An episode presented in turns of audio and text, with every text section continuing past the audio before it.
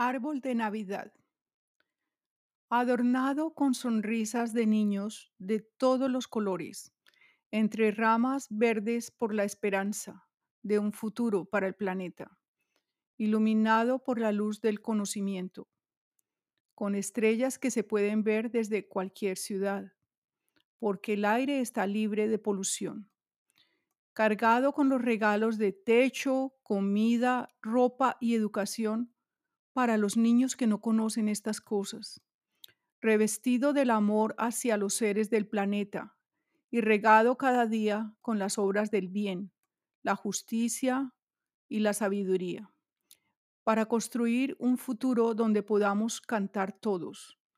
Un árbol así no necesitaría ninguna otra razón. Sincronicidad. Entrelazados, como los fotones de átomos gemelos, entrelazados y unidos, vibrando en la misma frecuencia, entrelazados y unidos, aunque a veces vibrando en frecuencias diferentes, como para darnos la sensación de que somos distintos, entrelazados en la mágica red de la creación, entrelazados con las piedras, los ríos, los lobos y los pájaros, comunicándonos con señas, con música, con besos, algunas veces con violencia cuando la comunicación no funciona, moviéndonos, luchando, sufriendo, pero sobre todo soñando, entrelazados entre el amor y el odio, entre la vida y la muerte, entre el dolor y la felicidad, pero especialmente entre nosotros mismos, entrelazados desde la creación hasta la aniquilación y hasta una nueva creación, entrelazados en la ignorancia de lo que somos. La felicidad. En el planeta azul, todos soñaban el mismo sueño. Soñaban que querían ser felices. Era tan fácil. Parecía que al nacer todos gozaban de esa capacidad, pero habían aprendido durante cientos de años a ignorarla. La habilidad de ser feliz se iba perdiendo poco a poco para algunos y de una manera drástica y definitiva para otros. Alguien tuvo una sugerencia y dijo, sufre para que seas feliz. Y muchos siguieron el consejo. Otro dijo, acumula cosas para ser feliz. Y otros miles lo siguieron. Más tarde alguien gritó, si tienes placeres físicos vas a ser feliz. Y ahora sí, millones lo siguieron. Otro aún más estúpido proclamó, en la comida está la felicidad. Y se llenaron y hastiaron y enfermaron y murieron debido a esto. Alguien más astuto dijo, haz lo que yo te mande y serás feliz en la próxima vida. Y miles de millones siguieron a los que vinieron con esta teoría. Sin embargo, no eran felices.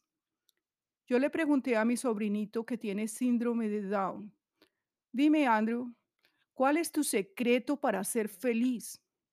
Él agachó su cabecita con la humildad de un sabio y me regaló una sonrisa. Una madre. Era buena, era dulce. Su mirada brindaba mucha paz y ternura.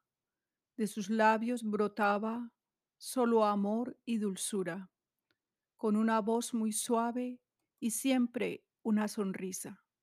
En sus manos tenía el olor de una madre, de madre que trabaja, de madre que cocina, de madre que recoge las ropas, los juguetes, de la madre que abraza, de la madre que ayuda, de la madre que llora de dicha cuando mira que su niño sonríe, de angustia cuando siente que su niño está en pena. Su cabello brillaba a la luz de la aurora, alistando loncheras y haciendo el desayuno. Madre como ninguna y madre como todas, la madre que aliviaba la más pequeña pena. Con alma de paloma era madre que sueña y madre que callaba para evitar problemas. Madre que daba ejemplo era madre que reza, era madre que espera, Era madre abnegada la que todo lo acepta, la que todo pudiera por el hijo que adora, y ese hijo eras tú. Hallazgo. Su alma se metió en los ojos de su amado, caminó por sus caminos y sintió el frío de sus miedos. Su alma quería meterse en cada rincón y en cada recuerdo, en el fondo de su corazón y su conciencia. Quiso conocerlo tanto y tan profundamente que se olvidó de vivir su vida. Quiso escarbar en el pasado de él, como si buscara encontrarse ella misma. Fue entonces cuando lo supo, como se saben las cosas que no se pueden explicar, con una certeza tan ilógica a mi alrededor. La lluvia afuera, dando esos brinquitos que la hacen tan amistosa y adormecedora. En mi computador, la música de piano que alguien tomó prestada de las altas esferas. La lamparita sobre la sencilla mesa de madera que quién sabe cuántas manos hicieron posible, la cual me permite escribir en la noche.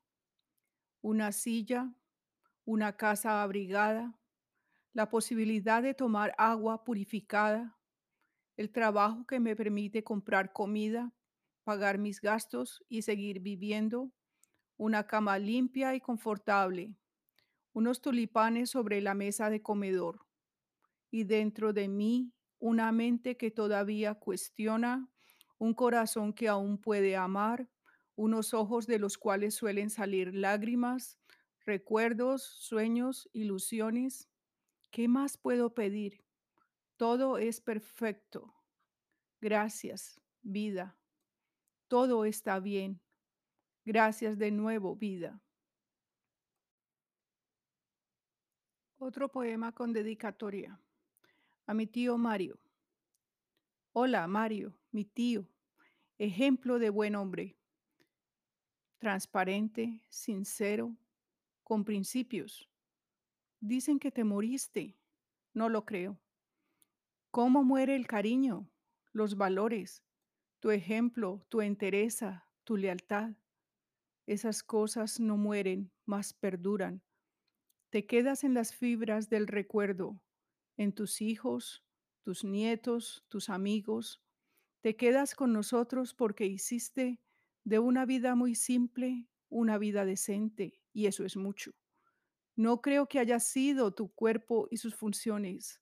Sería como creer que la música es un conjunto de sonidos o que un poema es un conjunto de palabras. Dicen que te moriste. No lo creo. Poema con dedicatoria. A Laila. Con tu dulce mirada de preciosa chiquilla, feliz entre los brazos que te brindan amor, despiertas a este mundo y avanza tu barquilla por el río de la vida a mostrar tu valor. Así a crecer comienzas del saber al encuentro, aprendiendo las cosas del humano soñar, afianzando tus pasos del error al acierto, con risas y con llantos, como suele pasar. Con tu tierna sonrisa de un ángel sin sus alas, con tu simple palabra, con tu azul suspirar, envuelves nuestras almas al ritmo de tu historia y un amor inefable nos haces despertar.